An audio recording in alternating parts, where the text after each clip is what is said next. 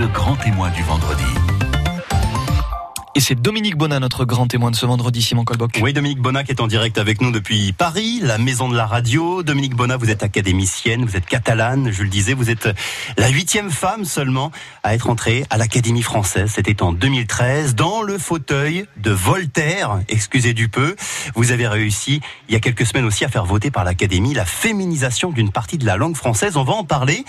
Mais d'abord, Dominique Bonnat, vous savez que c'est la pleine saison des abricots ici en pays catalan. Et j'ai cru comprendre dans votre dernier livre, euh, Mes vies secrètes, où vous vous y raconterez, j'ai cru comprendre que les abricots, c'était vraiment votre Madeleine de Proust. Hein oui, En fait, c'est le mot magique, abricot.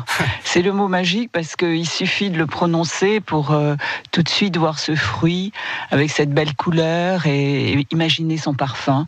Oui, pour moi, euh, Perpignan, c'est ça avant tout. Ce sont des sensations d'enfance et ces sensations, au fond, ne se sont jamais effacées malgré toutes ces années à Paris. Oui, c'était dans les années 50, début 60, hein, votre enfance en pays catalan. Vous avez grandi entre l'avenue de la Gare à Perpignan, euh, Sals et puis le, le Mas Au, sud de Perpignan, route d'Argelès. C'était là les, les champs d'abricotiers? Oui, en fait, j'avais deux grands-pères euh, viticulteurs, l'un et l'autre. Euh, le grand-père paternel disait qu'il était vigneron parce qu'il cultivait lui-même sa vigne et euh, la vigne à cette époque-là était séparée par des rangées d'abricotiers ou de pêchers. Et l'autre grand-père disait qu'il était viticulteur parce que lui, il voyait les choses à une très grande échelle. Il aimait bien produire lui-même son propre vin. Mhm. Et donc, mais enfin, ces deux grands-pères ont quand même été pour moi, si vous voulez, des, piliers de l'enfance, euh, des hommes qui euh, mettaient ce travail de la terre en avant, et joint à un accent catalan rocailleux qui lui aussi fait entendre euh, cette terre catalane, c'était c'était magnifique. Et vous, votre accent catalan, Dominique Bonnat, il ah, je l'ai perdu. Vous l'avez perdu, vous l'aviez, vous êtes monté à Paris avec votre papa, Arthur Comte, à 7 ans. il paraît que les Parisiens comprenaient absolument rien au début quand vous leur parliez. oui, c'est-à-dire je suis arrivée à, l'école, donc vers l'âge de 7 ans, on m'a tout de suite demandé à Paris, euh, euh, Dominique, lisez un texte. Alors j'ai lu mon texte, j'aimais déjà lire à haute voix, mais j'avais l'accent du Sud, et du Sud catalan en particulier, et donc euh, j'ai lu avec, avec beaucoup de force et d'émotion, et le résultat ne s'est pas fait attendre, c'est qu'il y a eu un éclat de rire général à Paris, parce que les Parisiens, au fond, ne sont pas habitués à l'accent du soleil. Ils veulent cette espèce d'accent neutre qu'on peut entendre dans ma voix aujourd'hui, hmm. et un, accent sans accent finalement. Vous l'avez gommé volontairement J'ai effacé, j'ai effacé mes racines dans, dans, la voix, mais elles sont restées dans le cœur quand hmm. même. Et cet accent, vous l'avez perdu volontairement C'est vous qui l'avez gommé justement pour euh, bah, vous adapter à la vie parisienne? Oui, en fait, c'est presque inconscient. Vous voyez, chez une petite fille de 7 ans, on fait pas un raisonnement compliqué, mais évidemment, les petites filles, elles ont envie de ressembler aux autres petites filles. Elles veulent pas marquer la différence. Ce n'est que plus tard, bien plus tard, après l'adolescence, qu'on a envie d'être différent, qu'on a envie d'affirmer sa personnalité. Mais quand vous êtes petit comme ça, vous voulez juste euh, qu'on ne vous, qu'on ne vous remarque pas trop. Donc l'accent, il, est parti tout seul. Mais euh, je suis la seule, d'ailleurs, j'étais la seule dans ma famille. Mes parents avaient l'accent, tout le monde avait l'accent, mes cousins. Et euh, voilà, et c'est comme ça. Il suffit que je vienne quelques jours dans le département euh, pour retrouver une voix à peu près normale. Est-ce que vous le regrettez justement cet accent? Parce qu'il n'y a pas beaucoup d'accent au sein de l'Académie française quand même. Ah non, il n'y a, il n'y a pas d'accent à l'académie, euh, bien que les régions soient quand même représentées. Je dirais pas la Catalogne, parce que je suis le, la première académicienne et le deuxième académicien à entrer à l'Académie française mmh. en tant que catalane, en tant que catalan. C'était le maréchal Joffre euh, avant moi, mais je ne crois pas, j'ai fait quelques recherches, je, je n'ai pas trouvé d'autres catalans. En revanche, les Bretons, par exemple, sont assez bien représentés, les Normands aussi, il y a plusieurs Corses. Euh, mais nous, notre région, c'est vrai qu'on n'est pas nombreux. En tout cas, évidemment, l'Académie française fait un peu la guerre aux langues qu'on appelle si mal régionales, qui sont nos langues quand même maternelles en partie.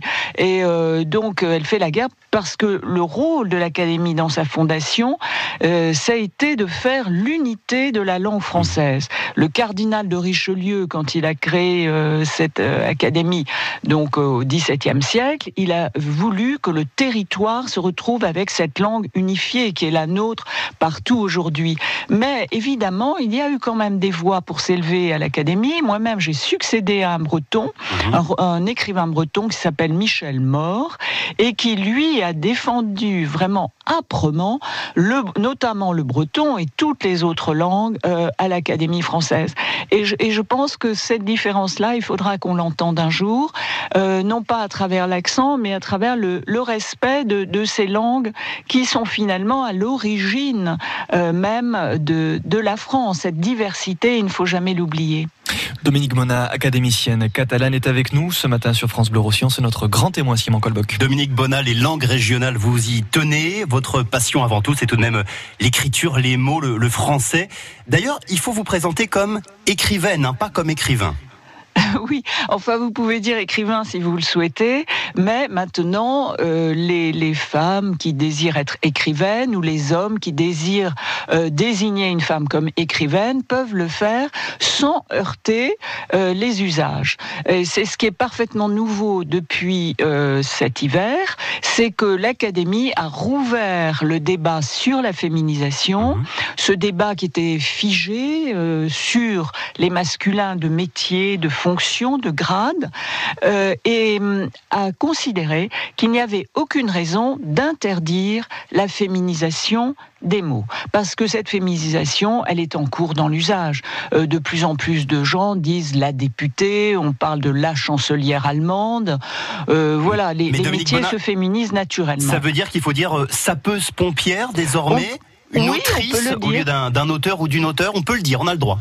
Alors autrice est en train de, progresser dans le vocabulaire. Il y a eu un moment où on a beaucoup dit auteur avec un, E qu'on entendait à peine. Et beaucoup de gens ont revendiqué le mot autrice qui est finalement sur le, modèle d'acteur, acteur, actrice, pourquoi pas auteur, autrice. C'est assez joli ce féminin en autrice. Alors justement, j'allais vous, je vais vous poser la question. Vous dites c'est joli. Euh, qu'est-ce que vous répondez à ceux qui disent oh là là, c'est pas forcément très joli, euh, sapeuse pompière par exemple? C'est pas eh joli ben, dans l'oreille. Qu'est-ce que vous répondez à ça? Eh bien, j'efface euh, évidemment ce que je viens de dire, le mot joli, non, parce que finalement, auteur ou autrice, on peut s'entendre. Disons que le mot autrice respecte davantage euh, la féminisation grammaticale. Euh, les mots en heure, c'est compliqué, les féminins sont divers, variés, il y a les euse, il y a les trices. Bon, alors autrice, très bien. Mais pour tous les mots, par exemple, sapeuse pompière qui choquent nos oreilles, et il y en a d'autres, il y en a beaucoup d'autres, eh bien, euh, comme jardinière, par exemple, euh, qui peut être confondue avec un, pot de fleurs, etc. Mais ce sont des questions, vérité, d'habitude. Vous savez, euh, quand Debussy jouait au piano sa musique, on l'a trouvée disharmonieuse. Et les gens se bouchaient les oreilles pour ne pas entendre ces nouvelles mélodies. Je crois que pour le féminin de certains mots, il en ira de même. Au départ, cela choque nos oreilles et puis on s'habitue et le mot devient euh, comme les autres mots, euh, très doux à l'oreille. 2019, l'Académie française s'intéresse au, féminin. C'est pas trop tôt quand même, Dominique Bonin. 2019, ça fait quatre siècles qu'elle existe cette Académie française. Alors certes, les femmes n'y sont rentrées euh, seulement qu'en 1980, grâce à, Marguerite Yourcenar au début mais 2019 euh, seulement pour s'attaquer au, féminin de la, oui, à la féminisation de, de la langue française. Il était temps, non? Oui, oui, oui, il était temps. Je, suis d'accord avec vous. Euh, trop tôt, je vois bien où est l'ironie, bien sûr. Euh, vous savez, l'académie, euh, il lui faut beaucoup de temps pour pour décider les choses. je pense que là, il y a quand même une nouvelle génération qui, qui entre à l'académie. Cette nouvelle génération, elle, a elle a l'habitude d'un autre vocabulaire, d'autres façons de s'exprimer, et il, il, en ira de même dans les dans les années à venir. C'est-à-dire que la génération de 30 ans, si elle vient à l'académie, elle fera à nouveau évoluer cette langue. Je crois que de toute façon, l'académie, elle n'est pas là, vous voyez, pour légiférer. L'académie, ce qu'elle fait, elle constate. Elle entend ce qui se dit autour d'elle. Elle est, elle est à l'écoute à la fois euh, des, des mots dans les milieux littéraires, dans les milieux intellectuels, mais aussi dans le milieu médiatique, dans, dans la rue, dans les familles, etc. Et elle fait euh, finalement une sorte de euh, compte rendu euh, là-dessus. Et voilà, constatation, la langue, elle n'a jamais cessé d'évoluer, de bouger.